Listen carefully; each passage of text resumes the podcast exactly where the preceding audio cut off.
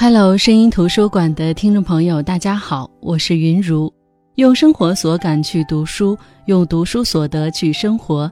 这里是由喜马拉雅独家播出的声音图书馆。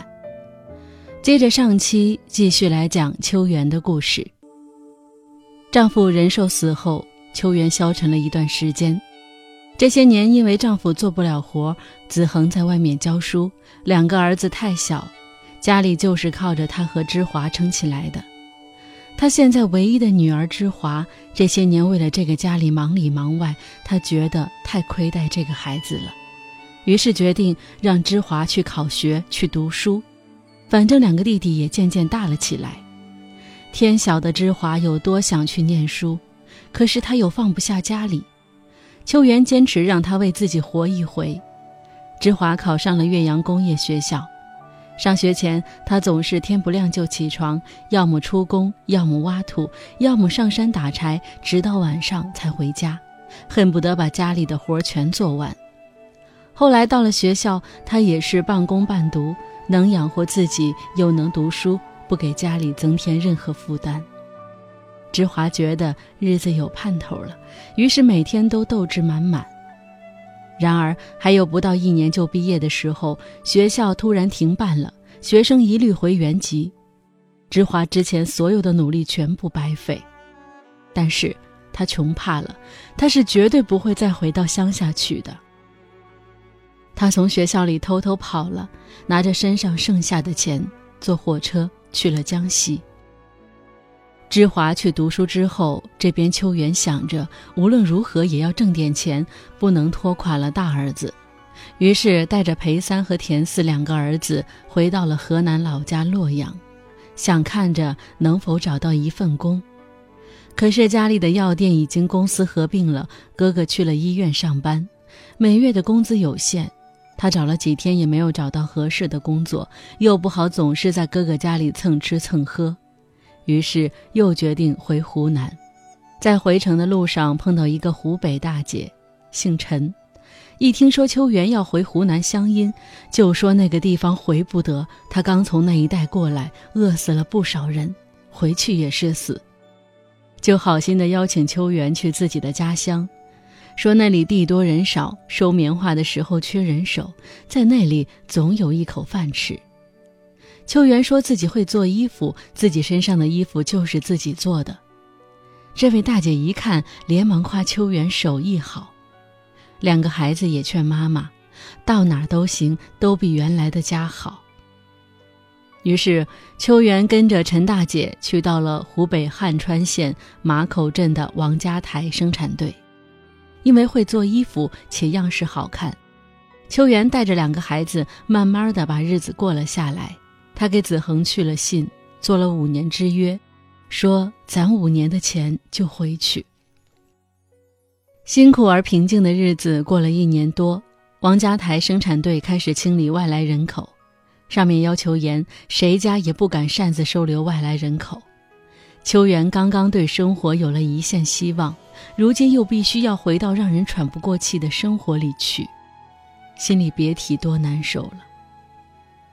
陈大姐劝他：“反正你男人死了，不如就在当地找个人嫁了，名正言顺的留下。”并给他介绍了王家台的书记，说是老婆死了好多年，一直想找个合适的人，上有八十三岁的老娘，下有一个儿子，和田四同岁。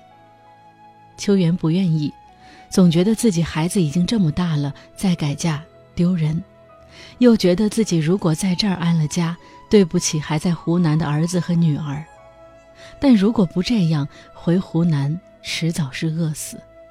且裴三和田四两个儿子也劝妈妈留下，秋元也就同意这件事儿，给大儿子去了一封信，告知他自己的决定。幸好秋元遇上的是个好人，这个王书记王承恩结婚后，家中大小事情交给秋元管理。八十三岁的婆婆对她也极其好，总是想着办法帮秋元的忙。只是秋元在王家生活一年多，婆婆就过世了。王家的儿子也特别喜欢秋元，和裴三、田四相处的十分愉快。裴三在王家只住了半年，因为一下增加了三口人，王承恩负担很重。秋元考虑再三，就让裴三回了湖南，住在子恒教书的学校，在那儿读书。秋元既是媳妇儿，也是后妈，这个家被他调理的和睦融洽，欢声笑语不绝于耳，连年被评为模范家庭。时间来到一九六六年，秋元已经来这里五年多了，田四也已经十五岁了。那天他初中毕业，要去学校拿毕业证书，田四穿戴整齐的出门了。可是回来的时候，却只有他的书包和衬衣。那人说，田四在河里淹死了。秋元感觉天都塌了。这一年，他五十多岁，少年丧父，中年丧偶，晚年丧子，人生三大悲事都让他摊上了。他一遍又一遍地想：难道真是命该如此？原是为了活命，没有饿死，却还是淹死了。难道非死不可？这边芝华到了江西，找不到合适的工作，就去工地挑沙。他不怕苦，觉得只要能挣钱，日子就有奔头。可是挑了一天沙，就发现他的肩膀肿得完全没有办法继续。好心人告诉他，附近有个共产主义大学，半工半读，每个月还发四块钱。芝华一听可以读书，就满心欢喜地去了。学校上半个月课，劳动半个月，就这样日子一天天的过。可是还没毕业，就传来他们要被下放到农村去的消息。又一次，芝华简直觉得不可思议：是不是全世界的道路都要被堵上，都要把他逼回农村？只要不再回到乡下，他愿意付出一切代价。那样的日子，他永远都不想回去。可是天不遂人愿，他的名字出现在了第一批下放农村人员的名单里。他将走上与工农结合的道路。作为共产主义大学的学生表率，下乡务农。同寝室的女孩知道芝华的心思，就给他介绍了一个对象——医生乔木林。这样组成家庭就不用被下放了。芝华看过照片，觉得可以。那一年他二十岁，内心绝望的知道，除了跟这个长相还算英俊的陌生男人结婚，他别无选择。后来的人生，芝华一共生了三个孩子。孩子们很小的时候，他就告诉他们：长大以后，你们要读大学。秋元也好。芝华也好，这一生总是想上学而不得。芝华老对孩子们说：“他这辈子就是没有念够书。”后来，芝华的三个孩子都上了大学，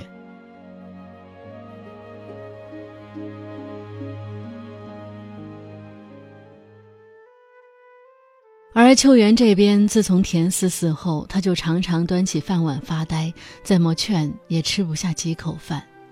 王承恩看在眼里，想着这事儿得有个盘算。一天，王承恩对秋元说：“你来湖北，失去了一个儿子，看你如今这模样，只怕自己的命也保不住，要丢在湖北了。若真这样，我真是对不起你。我最难的时候，你帮我撑起了这个家，把我儿子带大。你老家有儿有女，现在，是回去的时候了。”回去了，有亲生骨肉陪伴，思子之痛会好得快一点。等你复原了，想来就来，不想来就不要来，好好在家里度晚年。希望你听得进去我说的话，我可绝没有赶你走的意思。不过秋元拒绝了，他知道王承恩这人是为他好，自己不能好坏不分。于是只能把悲伤放下，踏踏实实继续生活。日子就这样年复一年的过下去。王承恩的身体一年不如一年，又患了严重的哮喘，经常咳嗽不止。秋元朝夕不离，悉心照料，但病情已经越来越严重，医生也没法治了。那天。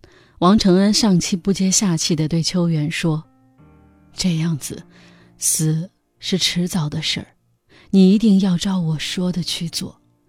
你把我安葬完了，就赶紧回老家，切莫拖延时间。媳妇儿不是盏省油的灯，对你不可能有感情。儿子虽对你好，但毕竟不是亲生儿子。等到人家赶你走，你就不值钱了。你回到老家，好好过自己的日子去。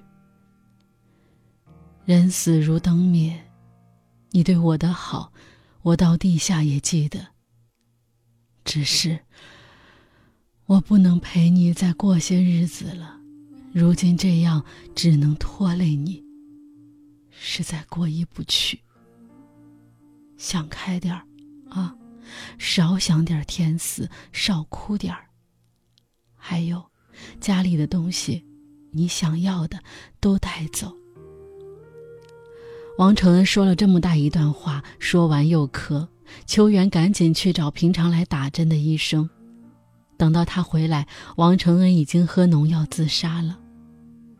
丧事办妥。王承恩的儿子挽留秋元，但他也知道父亲的意思是让秋元走，于是也尊重父亲和秋元的决定。子恒赶到湖北接走了秋元。秋元四十六岁去湖北，六十六岁回湖南。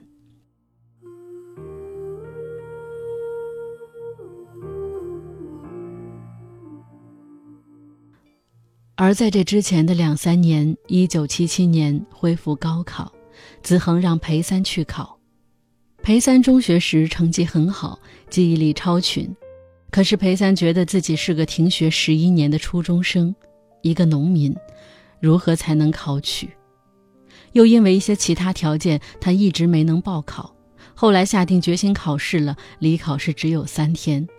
于是裴三抓紧时间报考，考前只补习了三天，最终考取了湖南师范学院中文系。毕业以后，他成了一名中学语文老师。仁寿在世时老说：“教师与医生是最好的职业，不管哪朝哪代，总要有人教书，总要有人行医。”很长时间里，仁寿、秋元都是靠教书养家的。子恒教了一辈子书，裴三也加入了这个队伍。秋元回到了赐福山的老屋，老和尚早去了。因为母亲要住在这里，子恒和裴三两兄弟轮流陪母亲住。芝华后来也带着孩子回来过。不知道为什么，也许是因为这一生的颠沛流离，孩子们都愿和母亲在一起。子恒更是在五十六岁的时候就提前退休，陪母亲住。八十九岁那年，秋元平地跌了一跤，胯骨摔断了，也没法子治，每天疼得不得了，遭了大罪了。那个酷热的夏天，秋元死了，带着他的碎骨，他骨头里的疼痛，他的最后一眼，去了另一个世界。整理遗物的时候，芝华在秋元的棉袄口袋里发现了一张纸条，上面写着：“一九三二年，从洛阳到南京；一九三七年，从汉口到湘阴；一九六零年，从湖南到湖北；一九八零年，从湖北到湖南。”这就是秋元的一生，这就是秋元一生的轨迹。秋元这一生生下了五个孩子，带活了三个，夭折了两个。四十六岁，她埋葬了丈夫；六十六岁，又送走了第二个丈夫。秋元自己活到了八十九岁，去世前那几年，她常常说的话是：“不是日子不好过，是不耐烦活了。”这就是杨本芬的这本书《秋园》。杨本芬其实就是书中芝华的原型。接下来，我们就通过他写这本书的自序来了解这本书的写作背景。这篇自序的题目是《厨房里的写作》。厨房大概四平米，水池、灶台和冰箱占据了大部分空间，再也放不下一张桌子。我坐在一张矮凳上，以另一张略高的凳子为桌，在一叠方格稿纸上，开始动笔写我们一家人的故事。那年，我的母亲，也就是书中的秋元，她的真名是梁秋芳。去世了，我被巨大的悲伤冲击，身心几乎难以复原。我意识到，如果没人记下一些事情，妈妈在这个世界上的痕迹将迅速被抹去，在不算遥远的那一天，我自己在这世界上的痕迹也将被抹去，就像一层薄薄的灰尘，被岁月吹散。我真的来过这个世界吗？经历过的那些艰辛困苦，什么都不算吗？那一年，我六十来岁，人生似乎已不再需要目标与方向，只需顺应天命。但我开始干一件从未干过的事情——写作。我一生都渴望读书学习，这个心愿始终没能很好的实现。这一生，我都在为生存挣扎奋斗，做过许多活计，种田、切草药、当工人、做汽车零配件生意，从未与文学有过交集。迄今，我也并未摆脱生活的重负。老伴年事已高，有糖尿病和轻微的老年失忆症，我必须像个护士一样伺候他。然而，自从写作的念头浮现，就再也没法按压下去。洗净的青菜晾在篮子里，灶头炖着肉，在等汤滚沸的间隙，在抽油烟机轰鸣声中，我随时坐下来，让手中的笔在稿纸上快速移动。在写完这本书之前，我总觉得有件事没完成，再不做，怕是来不及了。常常才写几行，泪水就模糊了眼睛，遥远的记忆被唤起，一些消失了的人和事纷至沓来，原本零星散乱、隐隐约约的回忆，在动笔之后互相串联，又唤醒和连接起更多的故事。我也感到奇怪，只要提起笔，过去的那些日子就涌到笔尖，抢着要被诉说出来。我就像是用笔赶路，重新走了一遍长长的人生。我写了我的母亲梁秋芳女士，一位普通中国女性一生的故事，写了我们一家人如何像水中的浮木般随波逐流、挣扎求生，也写了中南腹地那些乡间人物的生生死死。这些普通人的经历不写出来，就注定会被深埋。我一遍又一遍的重写这个故事，稿纸积累了厚厚一摞。出于好奇心，我称过它们的重量，足足八公斤。书写的过程温暖了我心底深处的悲凉。人到晚年，我却像一趟踏上征途的列车，一种前所未有的动力推着我轰隆轰隆向前赶去。我知道自己写出的故事如同一滴水，最终。将汇入人类历史的长河。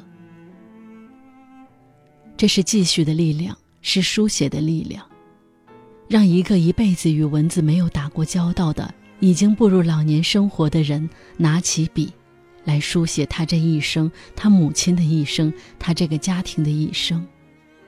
而他的后记，杨本芬的女儿张红写的这篇后记，解命运的谜。可能让我们对这本书背后的故事有更深刻的理解。他在后记中有一段文字是这么说的：“年近古稀的妈妈开始动笔写她的自传体小说。阅读小说时，我一次又一次地被拉进一个家庭残缺不全的历史中。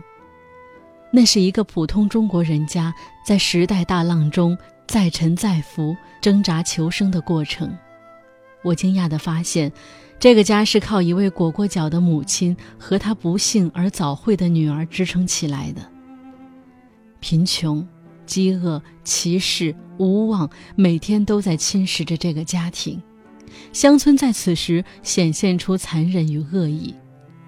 芝华意识到这种生活的绝望，选择逃离乡村，依靠动物觅食般的本能，他来到偏远的小城求学、落户、嫁人，开始建立自己的生活。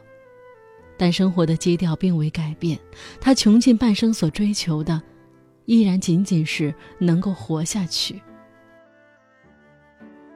外婆去世时，我去湖南参加了葬礼，陪伴妈妈把外婆生前喜爱的衣服一件一件地放入棺木。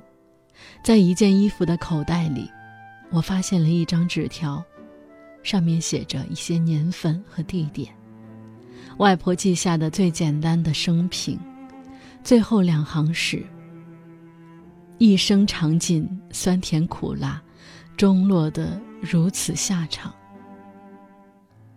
外婆、妈妈这些被放逐到社会底层的人们，在命运面前显得如此渺小无力，仿佛随时会被揉碎。然而，人比自己想象的更加柔韧，他们永远不会被彻底毁掉。当芝华。我的妈妈在晚年拿起笔，回首自己的一生，真正的救赎方才开始。那这两期声音图书馆分享的这本书就是杨本芬的自传体小说《秋园》。这本书是一本家庭式的自传，家庭式的回忆录，通过对母亲这一生的回忆，记录了一个家庭两代人的苦难人生。如果可以，我希望每一位有心人都能通过自己的方式去记录自己的人生，记录自己的家庭，为那些已经或即将离去的亲人建立人生档案。好的，我是云如，声音图书馆，我们下期再见。